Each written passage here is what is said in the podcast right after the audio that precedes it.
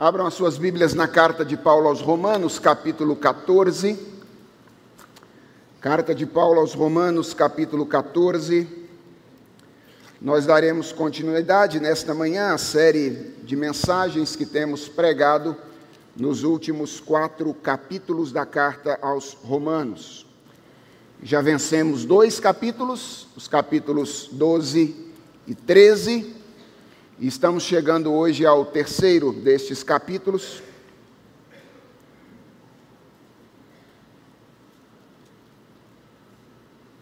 Vamos iniciar o capítulo 14. Farei a leitura dos 12 primeiros versículos. Peço aos irmãos que acompanhem silenciosamente, recebam com fé a palavra do nosso bendito Senhor depois nós vamos orar e procederemos então à exposição da palavra de Deus. Ela nos diz assim: Acolham quem é fraco na fé, não porém para discutir opiniões. Um crê que pode comer de tudo, mas quem é fraco na fé come legumes. Quem come de tudo não deve desprezar o que não come e o que não come não deve julgar o que come de tudo, porque Deus o acolheu. Quem é você para julgar o servo alheio? Para o seu próprio dono é que ele está em pé ou cai, mas ficará em pé, porque o Senhor é poderoso para o manter em pé. Alguns pensam que certos dias são mais importantes do que os demais, mas outros pensam que todos os dias são iguais. Cada um tem a opinião bem definida em sua própria mente. Quem pensa que certos dias são mais importantes faz isso para o Senhor. Quem come de tudo faz isso para o Senhor, porque dá graças. E quem não come de tudo é para o Senhor que não come e dá graças a Deus. Porque nenhum de nós vive para si mesmo, nem morre para si. Porque se vivemos é para o Senhor que vivemos. Se morremos, é para o Senhor que morremos, quer pois vivamos ou morramos, somos do Senhor. Foi precisamente para esse fim que Cristo morreu e tornou a viver, para ser Senhor tanto de mortos como de vivos. Você, porém, porque julga o seu irmão? E você, porque despreza o seu irmão? Pois todos temos de comparecer diante do tribunal de Deus como está escrito: Por minha vida, diz o Senhor, diante de mim, se dobrará todo joelho e toda língua dará louvores a Deus. Assim, pois, cada um de nós prestará contas de si mesmo diante de Deus. Vamos orar? Senhor, a tua palavra é o texto que nós acabamos de ler, e nós precisamos ouvir a tua voz enquanto nós lidamos com este texto nesta manhã, queremos, portanto, te pedir o auxílio do teu Espírito Santo, para que enquanto nós meditamos na tua palavra, a tua voz seja ouvida pelo teu povo. Fala conosco, direciona o nosso coração, toma-o nas tuas mãos neste momento e nos dá a cada um de nós o alimento de que precisamos para continuar vivendo para a tua glória neste mundo. É a oração que nós fazemos em nome de Jesus Cristo. Amém. Irmãos, como nós temos visto ao longo de toda esta série de mensagens, nos capítulos finais da carta aos Romanos, o apóstolo Paulo nos apresenta uma série de orientações sobre como Deus deseja que nós vivamos, considerando a nossa nova condição em Cristo Jesus. Uma dessas orientações que Paulo nos dá, reverberando obviamente a vontade de Deus, está ainda no início dos, do, do capítulo 12, o primeiro que nós analisamos aqui, é que nós nos relacionemos com o nosso próximo de uma maneira amorosa e não egoísta. Nós vimos que isso tem a ver com todos os nossos relacionamentos, mas isso se aplica de maneira todo especial aos relacionamentos que nós estabelecemos na igreja, ou seja, os relacionamentos que nós estabelecemos com os nossos irmãos. Afinal de contas, Paulo nos diz nessa carta que a salvação, ela não nos une apenas a Deus, ela também nos une a todos aqueles que, como nós, fomos salvos pelo Senhor.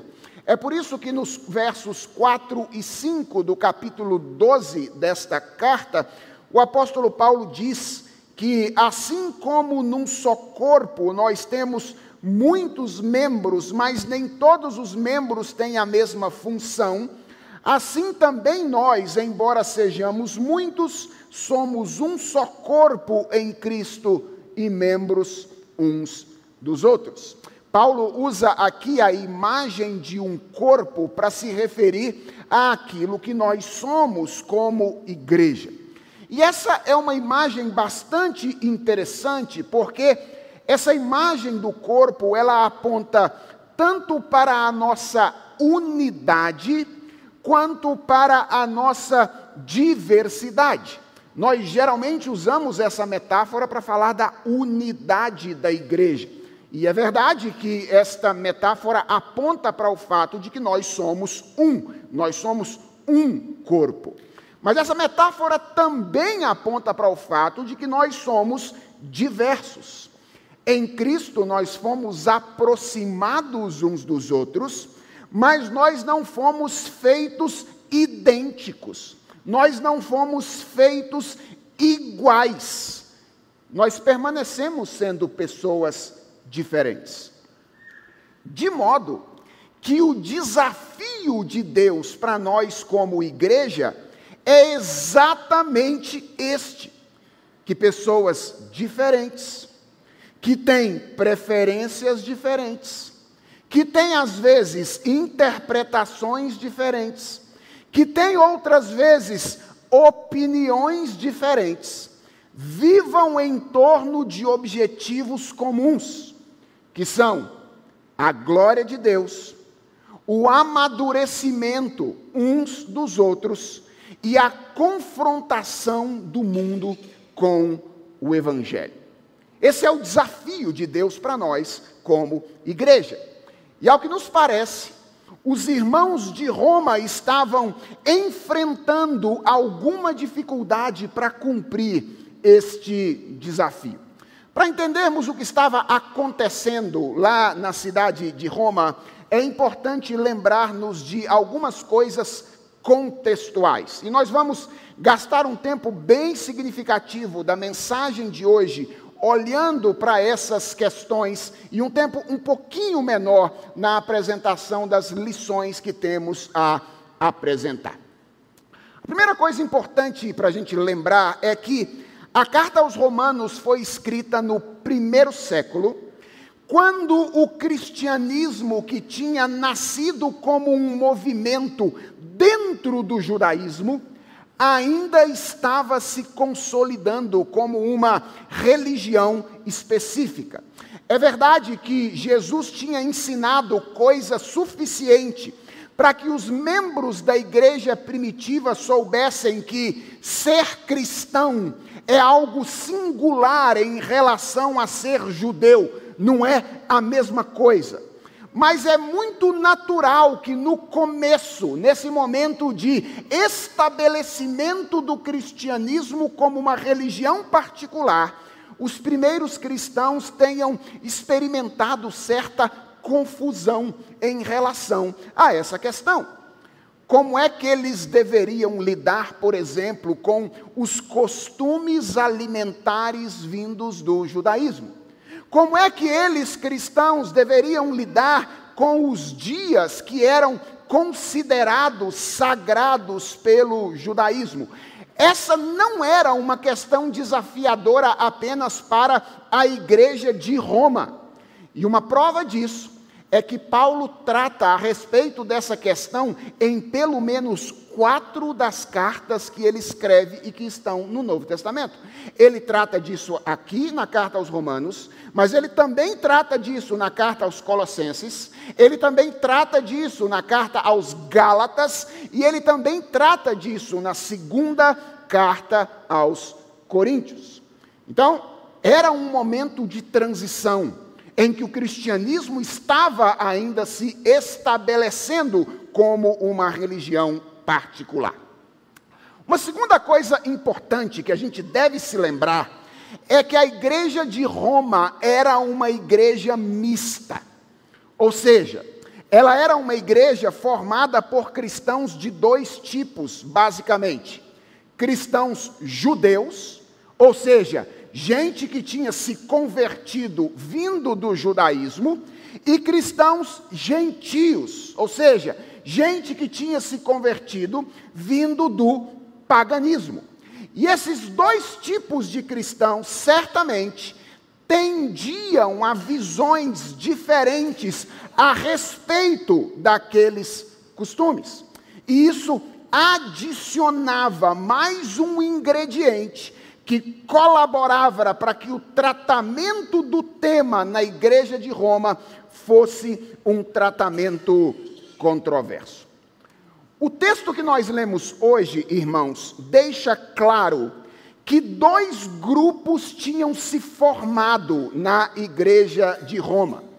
Um grupo que Paulo chama de fracos, aí no verso, no verso 1 do capítulo 14, e outro grupo que ele chama de fortes, inclusive o grupo entre o qual ou entre os quais o apóstolo Paulo se inclui no versículo 1 do capítulo 15. Quando a gente olha para isso, fortes e fracos no texto, a nossa tendência imediata é relacionar esses dois grupos com os grupos étnicos que existiam lá na igreja de Roma. E pensarmos assim, ok, os fracos eram os cristãos judeus e os fortes eram os cristãos gentios. Vejam, pode até ser que houvesse uma relação entre as duas coisas, mas o texto não diz isso. O texto não deixa isso claro, e essa não é uma relação necessária. É, é verdade que é provável, é possível que aqueles cristãos vindos do judaísmo que tinham apego aos costumes dietéticos pudessem estar mormente no grupo dos fracos.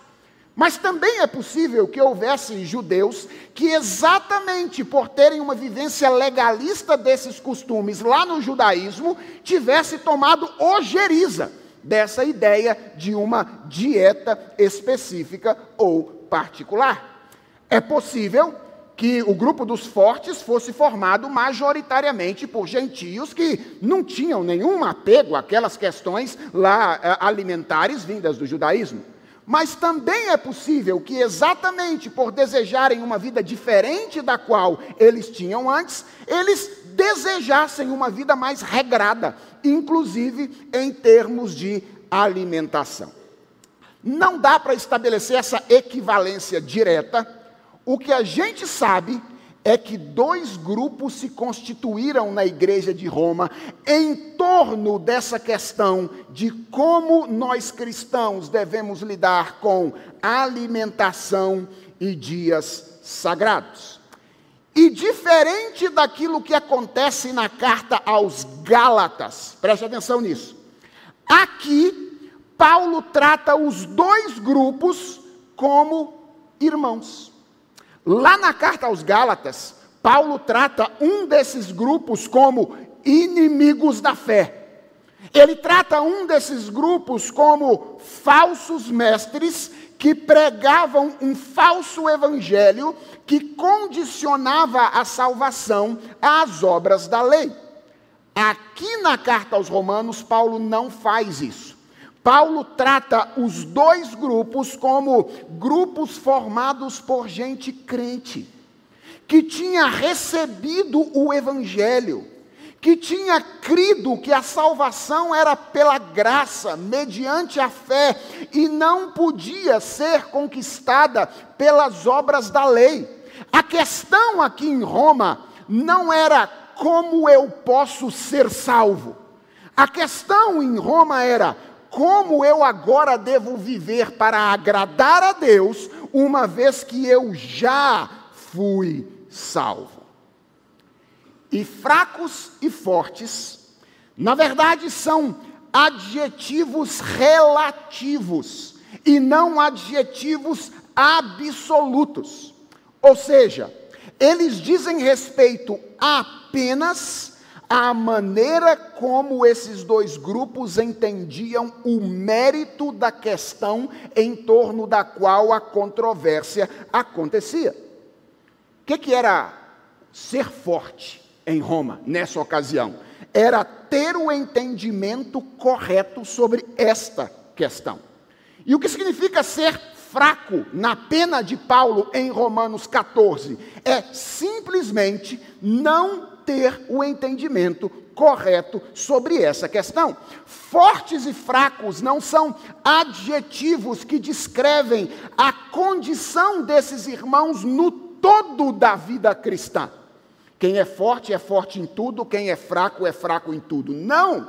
E a evidência disso é que não são apenas os fracos que são advertidos pelo apóstolo Paulo aqui. Nessa passagem, tanto os fracos como os fortes são advertidos. Porque, ao mesmo tempo em que os fortes eram fortes no entendimento do mérito da questão, faltava-lhes o procedimento correto naquela situação. Eles eram fortes no entendimento, mas eles eram fracos na maneira como eles agiam e reagiam no meio daquela controvérsia. Dito tudo isso, nós podemos então nos perguntar: quem eram os fracos? A resposta está no versículo de número 2. Eram os que comiam legumes. Esses eram os fracos eram os que comiam legumes. Nada contra ser vegetariano, certo? Entenda o que estava acontecendo aqui.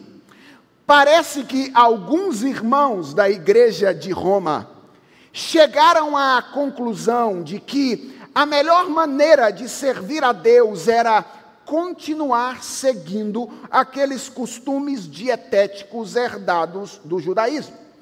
E eles entendiam que estavam vivendo em um contexto tão difícil, e um contexto no qual eles eram tão tentados a pecar contra o Senhor, fazendo algo que no entendimento deles era pecado, que eles resolveram radicalizar.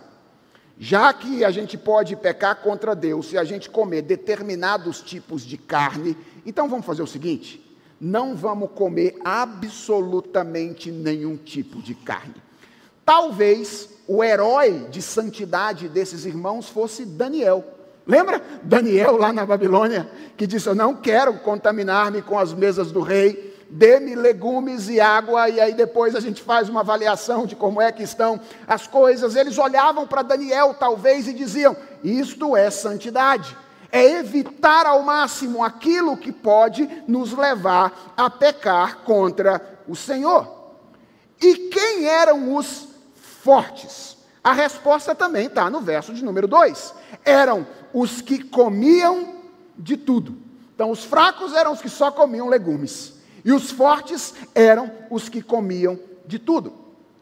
Outros irmãos, lá na igreja de Roma, entendiam que não havia nenhuma razão para se abster de absolutamente qualquer alimento. Eles estavam muito seguros de que comer uma boa feijoada romana ou comer um bom churrasco romano não trazia nenhum tipo de empecilho ou prejuízo para a relação deles com Deus. Portanto, eles não tinham absolutamente nenhuma restrição alimentar. E até aqui, meus irmãos, tudo bem. Tudo bem. A divergência de opinião entre cristãos não é um problema. Porque, de fato, essa é uma questão indiferente. Atenção, indiferente não significa questão sem importância, tá? Não é que não seja importante a maneira como nós nos posicionamos em relação a questões como essas.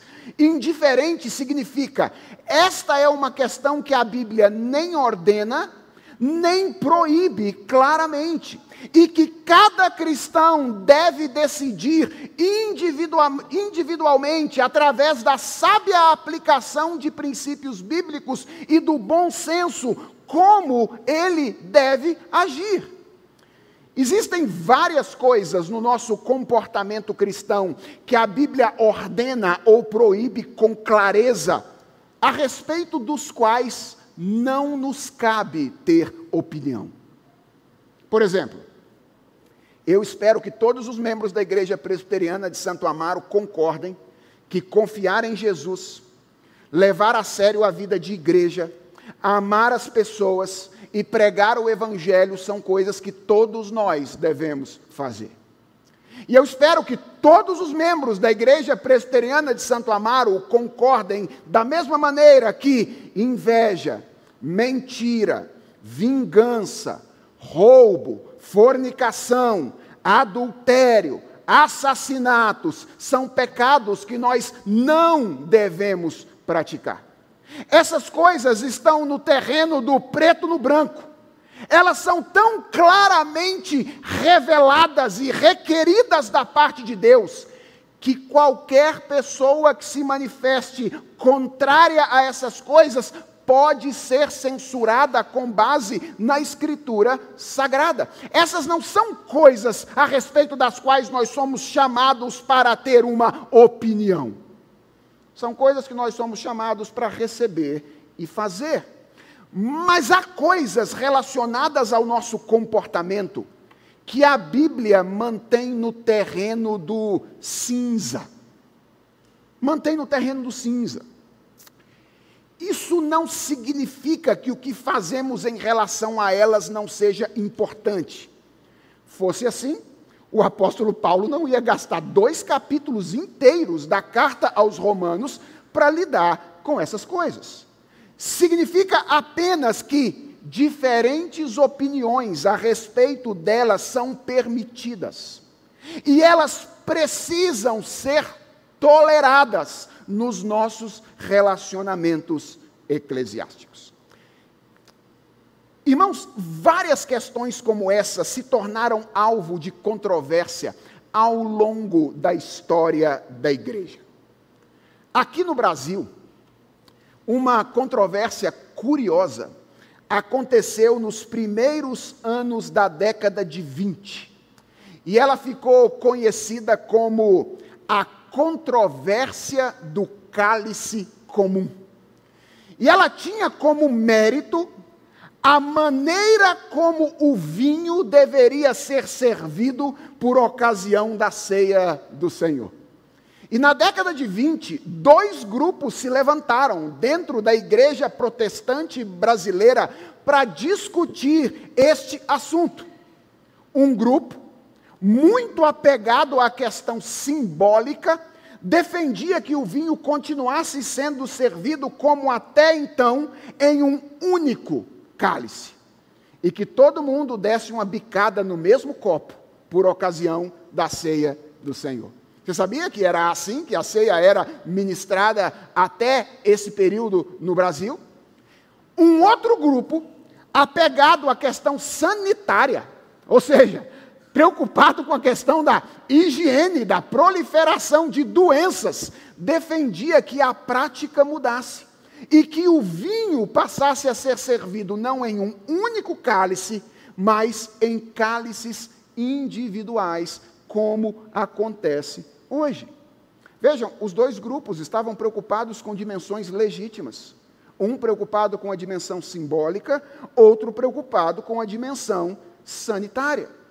E, para a alegria da nossa saúde, talvez para prejuízo da dimensão simbólica, o cálice hoje é servido em, cálices individuais, e isso não é um problema mais 80, 90 ou 100 anos depois.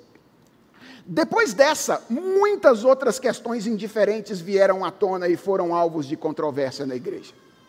Por exemplo, os irmãos que viveram na década de 70 se lembram que discutia-se muito se instrumentos mais populares poderiam ser usados por ocasião da adoração a Deus, ou se apenas o harmônio era digno de ser utilizado na adoração ao Senhor. Violão pode ou não pode esse instrumento de seresta? Né? Essa era uma discussão comum na década de 70. Aqueles que viveram na década de 80 se lembram que discutia-se muito se as mulheres podiam usar calça comprida. Ou pelo menos se elas podiam ir à frente da igreja, cantar lá na frente da igreja, vestida de calça comprida. Era uma discussão na década de 80. Aqueles que viveram na década de 90 se lembram que discutia-se muito se cristão podia ouvir música do mundo.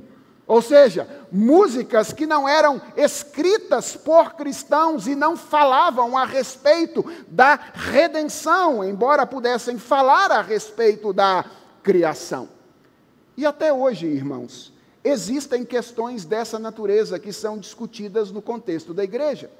Por exemplo, nós discutimos frequentemente o uso moderado de bebidas alcoólicas. Grifa o adjetivo moderado, certo? O uso moderado de bebidas alcoólicas. Nós discutimos, por exemplo, a celebração do Natal. Se é pecado ou não é pecado fazer culto de Natal ou enfeitar a nossa casa com a árvore de Natal e alguém botar lá, quem sabe, um Papai Noel ou uma guirlanda feita de bala de morango para enfeitar a nossa casa. E às vezes nós discutimos qual é a melhor maneira de servir a Deus pensando nessas coisas. E mais uma vez, tudo bem discutirmos essas coisas. Nós somos pessoas diferentes. Nós somos de gerações diferentes.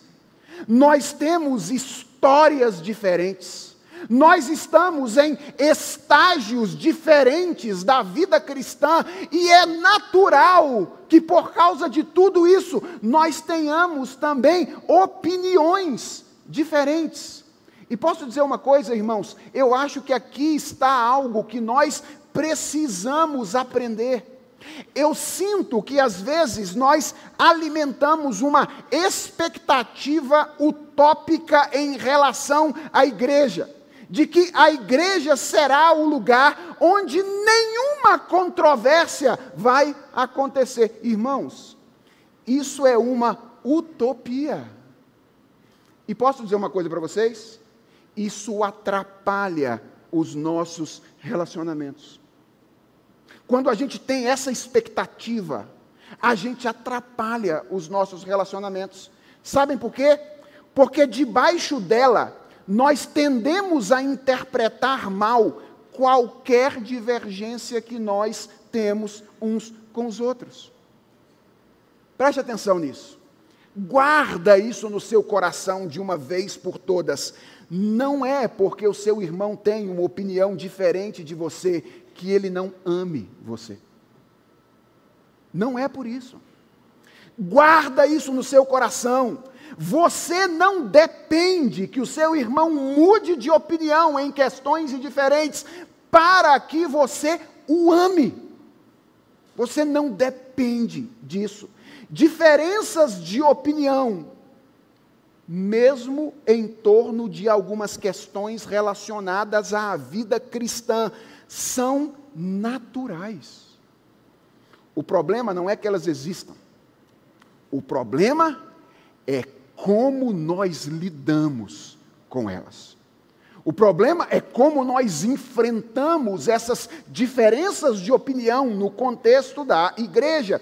E este era o problema na igreja de Roma. Veja o que Paulo diz no versículo de número 3. Ele diz que os fortes desprezavam os fracos, e os fracos julgavam os fortes. Ou seja, Aqueles que tinham o entendimento correto, sabiam que comida era uma questão indiferente, que não tinha nenhum problema comer uma feijoada romana ou participar de um churrasco em Roma, zombavam dos seus irmãos que não tinham esse entendimento. E por sua vez, esses que entendiam que não deveriam participar de modo algum dos churrascos em Roma, julgavam a fé julgavam a vida cristã daqueles que participavam, dizendo que eles não eram cristãos. Por, por acaso você já viu algo assim acontecer na igreja? Já viu? Já viu, por exemplo, crente que pensa que o uso moderado de bebida alcoólica não é um problema, rindo dos seus irmãos pelos cantos porque eles pensam que é? Já viu isso acontecer? Alguma vez?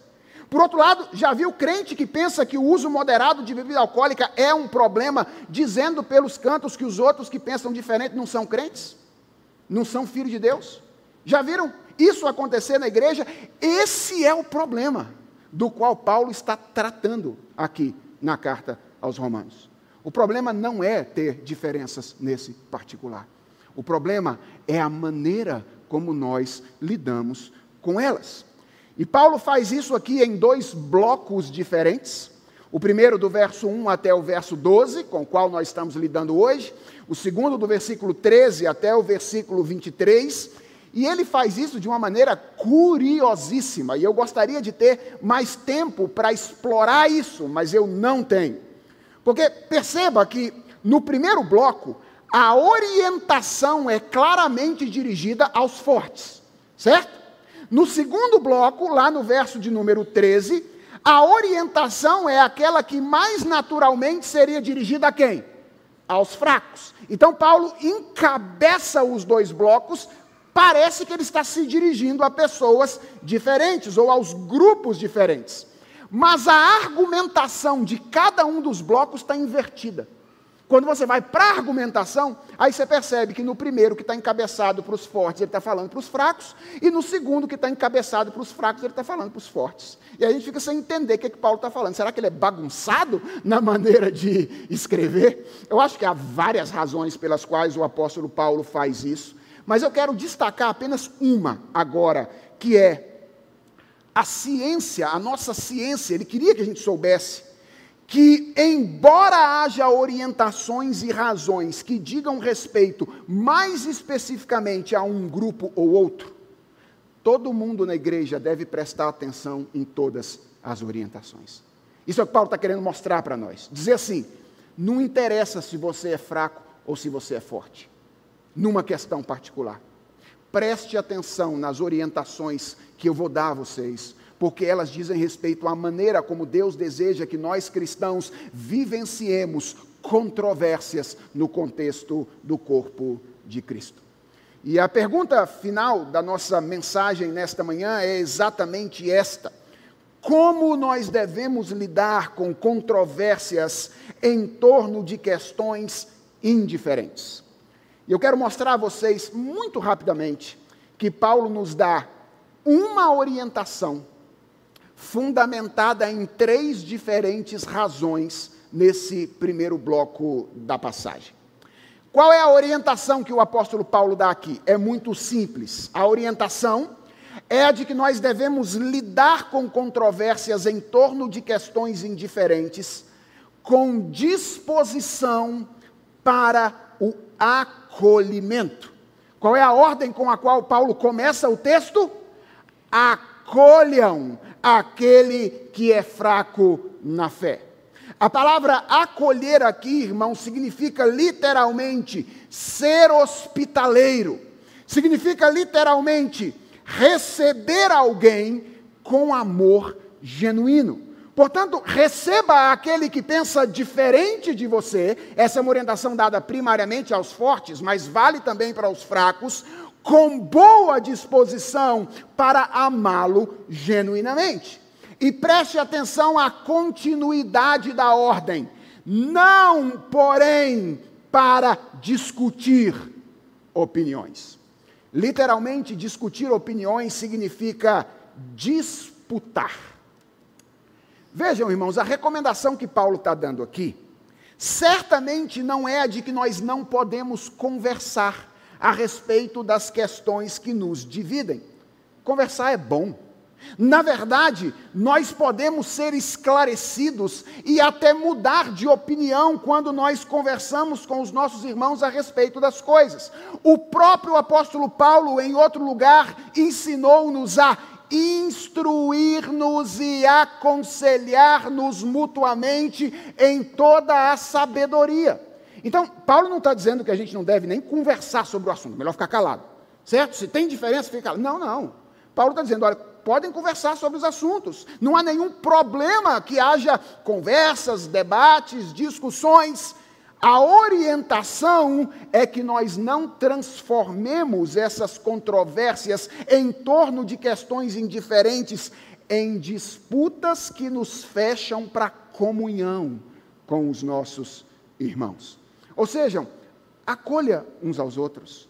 Tem alguém que pensa diferente de você em uma questão que é indiferente, de natureza pessoal, receba como seu irmão, ame-o genuinamente e não vivam disputando, ou seja, não faça dessa controvérsia uma razão para se afastar dele e tratá-lo como se ele não fosse o seu irmão. E há basicamente três razões para isso, dadas pelo apóstolo Paulo aqui. A primeira, ainda no versículo 3, é que todos nós fomos aceitos por Deus. Veja o que ele diz no versículo 3: Quem come de tudo não deve desprezar o que não come, e o que não come não deve julgar o que come de tudo. E qual é a razão? Porque Deus o acolheu. Irmãos, Paulo usa neste versículo a mesma palavra que ele usa no versículo primeiro. O que, que ele diz que a gente deve fazer com as pessoas? Acolhê-las. E agora no verso 3, ele dá a razão pela qual nós devemos fazer isso: é que Deus nos acolheu.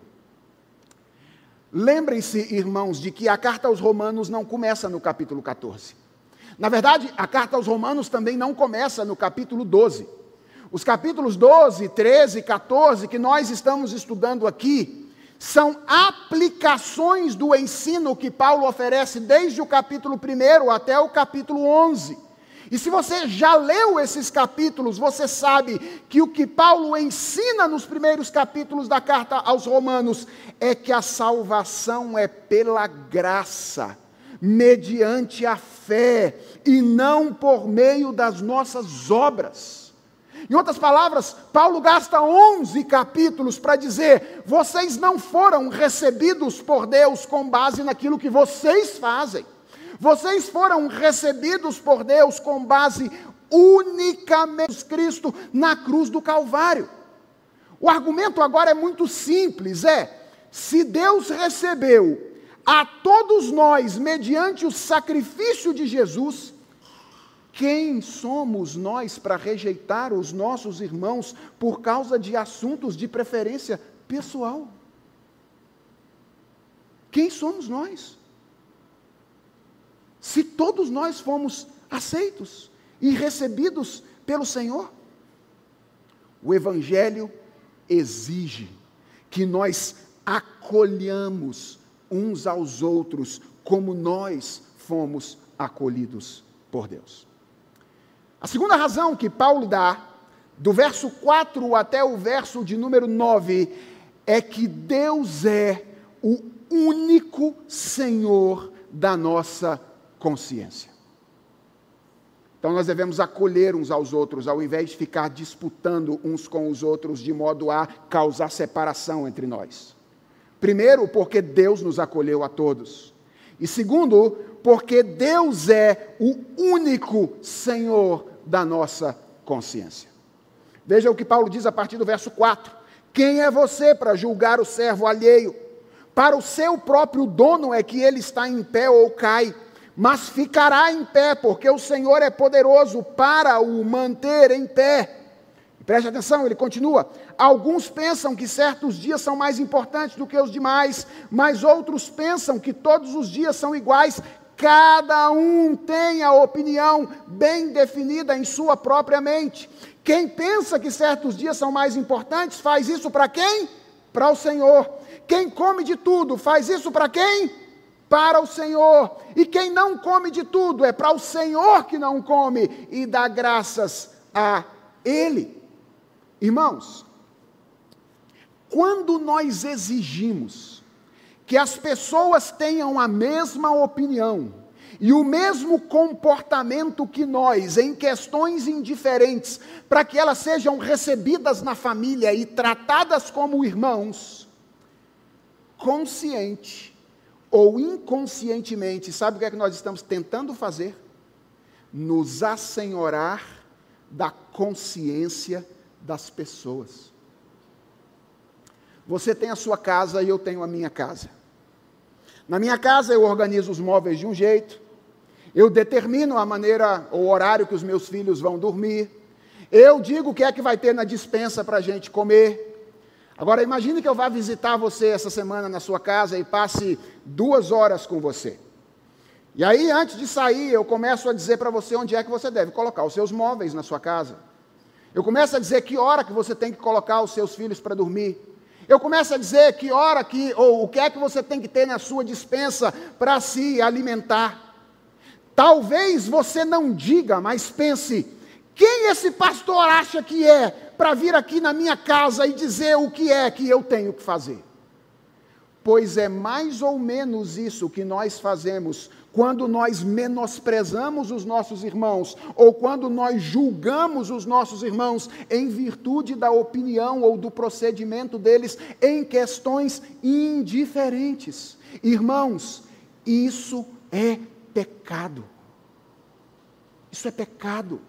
Porque, como diz o apóstolo Paulo no versículo 5, cada um de nós foi chamado para viver diante do Senhor, unicamente diante do Senhor e seguindo a sua própria consciência.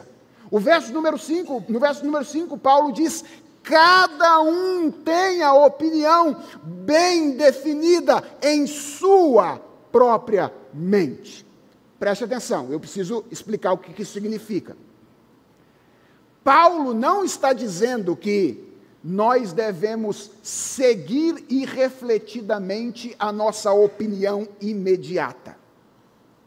O que Paulo está dizendo aqui no verso número 5 é que nós devemos seguir individualmente as conclusões que nós individualmente chegamos depois de considerar as coisas à luz da palavra de Deus e à luz do bom senso. O que Paulo está dizendo não é assim, olha, ah, eu tenho opinião, eu vou continuar vivendo do jeito que eu quiser, porque tem, ninguém tem nada a ver com isso. Não. O que Paulo está dizendo é, é uma questão indiferente.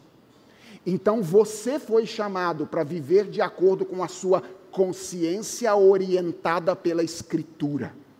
Se você nunca pensou nela à luz da palavra de Deus, então você não fez o dever de casa. Você está vivendo para você e não está vivendo para o Senhor. Quando Paulo diz que nós devemos viver de acordo com a nossa consciência, ele não está dizendo que devemos viver de acordo com a nossa opinião. Ele está dizendo que nós devemos viver de acordo com uma consciência individual, orientada pela palavra, informada pela palavra, que se torna a medida importante em nosso relacionamento com Deus. Qual, qual é o ponto de Paulo aqui? É que nós, depois de termos sido libertos por Jesus Cristo, não devemos ser escravos de ninguém, a não ser do Senhor. A não ser dele. Isso inclui você mesmo, certo? Ou seja, você não pode ser escravo de você mesmo. Como você não pode ser escravo dos seus irmãos. Como você não pode ser escravo do pastor.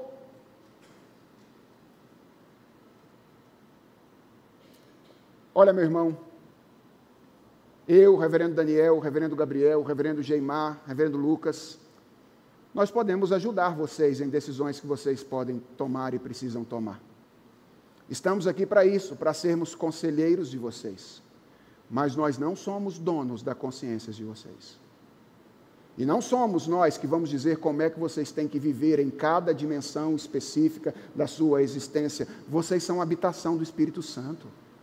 Vocês têm a palavra de Deus.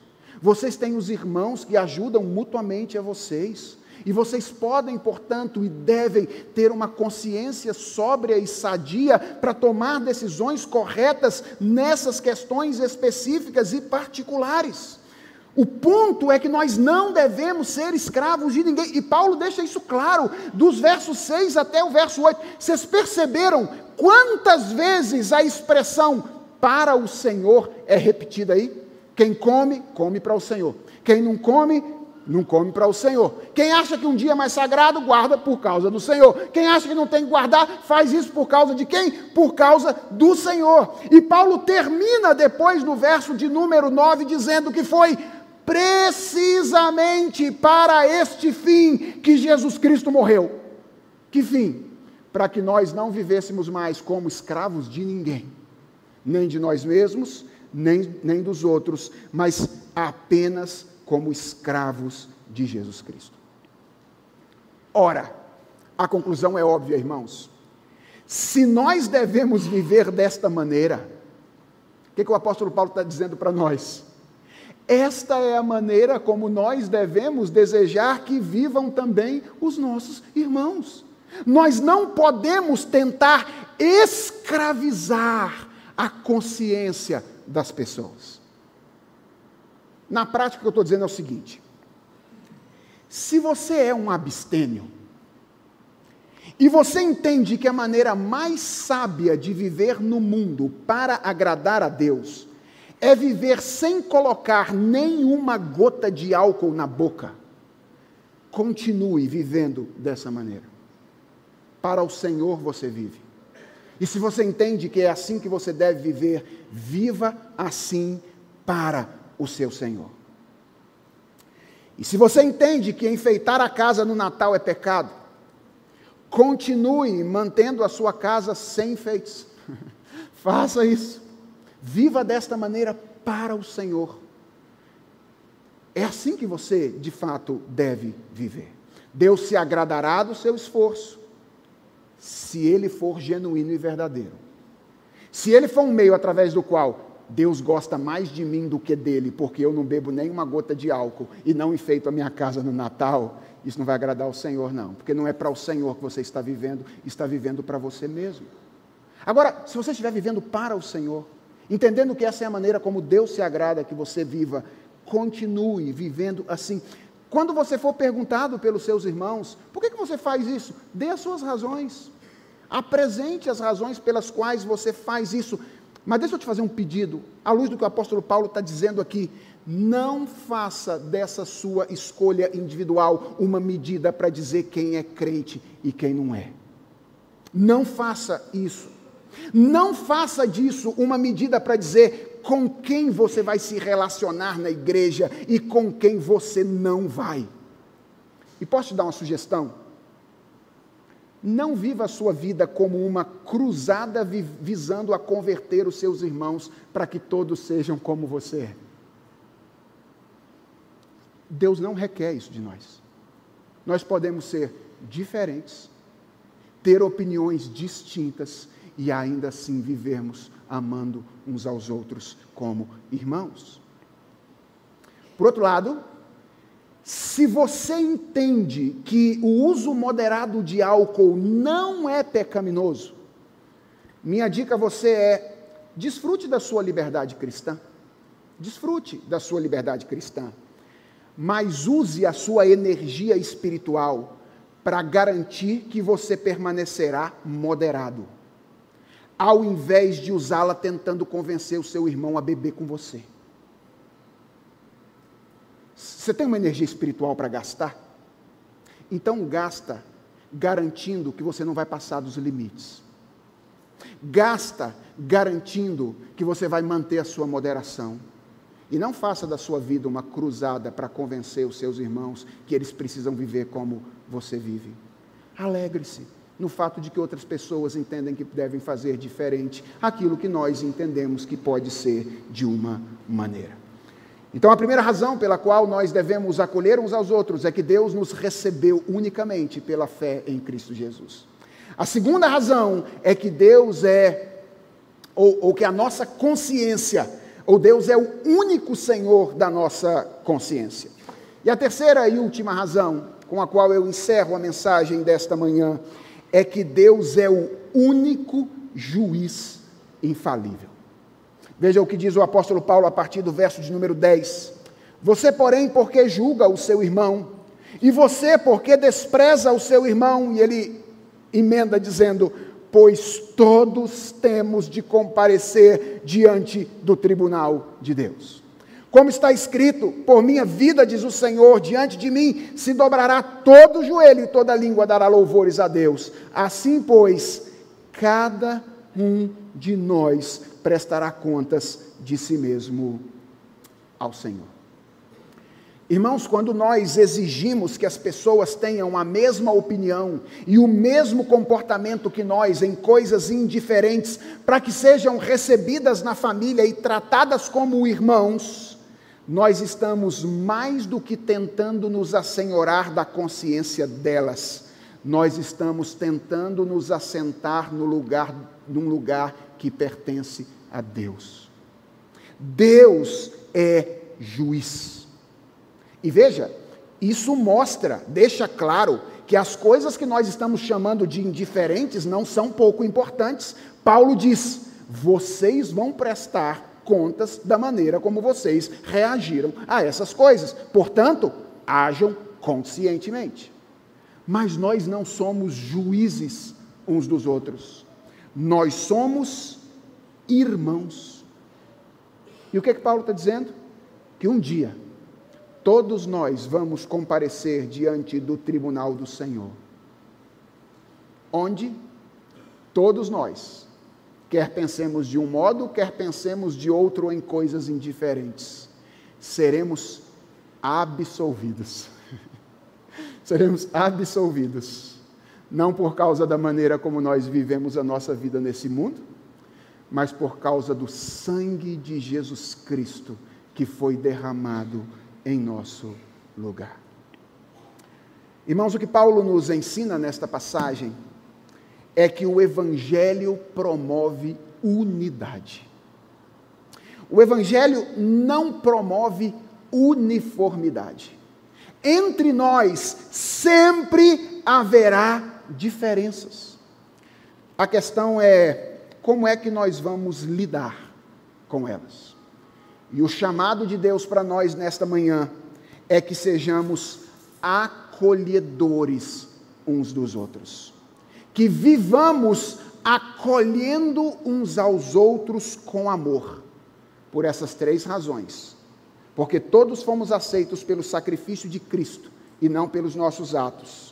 Porque nós fomos libertos da escravidão para a liberdade para sermos guiados por uma consciência individual cativa à palavra de Cristo. E em terceiro lugar, porque Deus é o único juiz entre nós.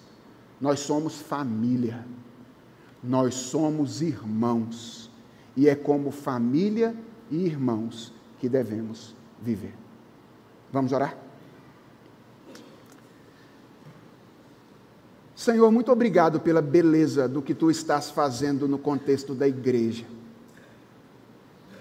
Senhor, olhando para essa comunidade reunida, nós vemos tanta gente diferente, de idades diferentes, gerações diferentes, condições econômicas diferentes, posições diferentes conhecimentos distintos. Que coisa bonita o Senhor está fazendo entre nós. Um corpo com tanta diversidade. Dentre as coisas que temos diferentes, Senhor, temos opiniões também. E nós sabemos que muitas vezes as nossas, nossas opiniões entrarão em choque e nós teremos controvérsias no contexto da tua igreja. Nosso pedido, é, Senhor, é que tu tenhas misericórdia da igreja presbiteriana de Santo Amaro. E não permitas que nós nos vejamos como pessoas acima das outras, seja para desprezá-las, seja para julgá-las. Livra-nos de desprezar os nossos irmãos livra-nos de julgá-los também. E ensina-nos, ó Deus, a sermos instrumentos da tua graça na vida uns dos outros, para que a beleza daquilo que o Evangelho faz seja vista nos nossos relacionamentos. Deus, nós queremos ser um farol a brilhar nesse lugar. Nós queremos que as pessoas olhem para nós e vejam a verdade e o poder do Evangelho. E nós pedimos ao Senhor que isso seja visto nos nossos relacionamentos e na maneira como nós lidamos com as nossas opiniões diferentes. Ajuda-nos, ó Deus, a acolher uns aos outros. Que esta igreja, a Igreja Presbiteriana de Santo Amaro, seja esse lugar de acolhimento, onde a verdade é proclamada, onde o Evangelho jamais deixa de ser pregado, onde, naquelas questões indiferentes, nós sejamos misericordiosos uns para com os outros. Nós oramos, ó Deus, certos de que tu tens prazer em fazer isso, porque tu amas a glória do teu nome, e a glória do teu nome é alcançada através do amor com que nós amamos uns aos outros. Ensina-nos a amar, Senhor. É a oração que nós te fazemos, em nome de Jesus. Amém.